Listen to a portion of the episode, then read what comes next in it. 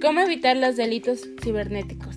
De acuerdo con Frederick Ferro Mojica, docente de la carrera de Ingeniería en Sistemas de la Universidad Central, hay varios tipos de ataques y diferentes problemáticas que se pueden presentar a través de Internet. Lo principal es entender que así como nos tomamos ciertas precauciones cuando transitamos las calles, debemos hacer lo mismo cuando estamos navegando en la web. Estas son algunas precauciones para evitar los delitos cibernéticos. Número 1.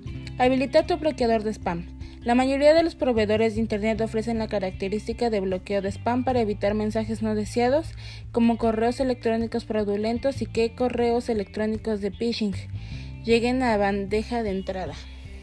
Número 2. Asegúrate de que tienes el software antivirus adecuado para tu computadora.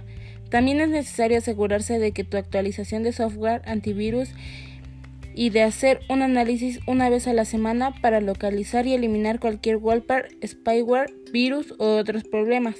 Si no quieres comprar software de seguridad, entonces hay programas como ADG que te ofrece versiones gratis. Número 3. Utiliza la función de protección de firmware de tu computadora, que es como una barrera creada digitalmente que impide la entrada a hackers en tus sistemas informáticos.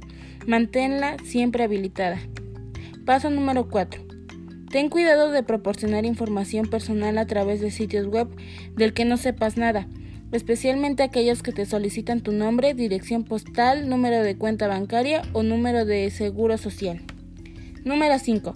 Asegúrate de que haces tus compras en líneas con sitios web seguros como los que empiezan con URL, HTTPS y tienen el sello Trust o Verification. Si no ves estos sellos en cualquier parte del sitio, corres el riesgo de enviar información de tarjetas de crédito u otra información personal a un sitio que puede ser fraudulento.